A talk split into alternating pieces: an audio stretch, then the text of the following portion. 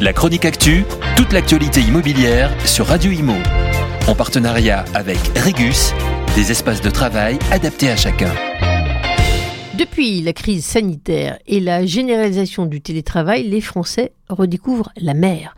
S'ils sont à la recherche d'espace et de grand air, le littoral est particulièrement La Provence et l'Aquitaine sont les plus convoitées comme région d'après une étude de la FNAIM.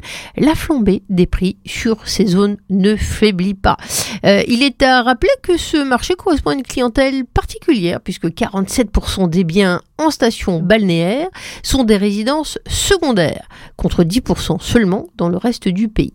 Dans les 480 communes étudiées par la FNAIM, le prix moyen du mètre carré a atteint 4467 euros le 1er juin contre 3020 euros dans le reste de la France, soit une augmentation de 13%. Les hausses de prix ont nettement accéléré depuis la crise sanitaire dans les stations balnéaires, euh, qui marque un changement avec les périodes précédentes.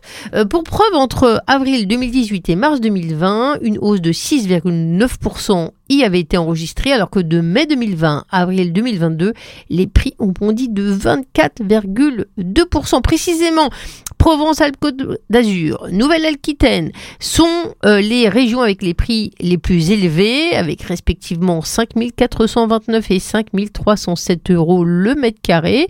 Viennent ensuite les pays de la Loire, la Corse, les Hauts-de-France, l'Occitanie et la Normandie. Un début de rattrapage semble s'amorcer pour les littoraux du nord-ouest avec une forte accélération des prix sur le littoral en Bretagne et dans une moindre mesure en pays de la Loire. En effet, durant les deux années précédant la crise sanitaire, les prix avaient augmenté entre 5 et 10% alors que pour les deux années suivantes, les augmentations sont comprises autour de 30% La chronique actu, toute l'actualité immobilière sur Radio Imo.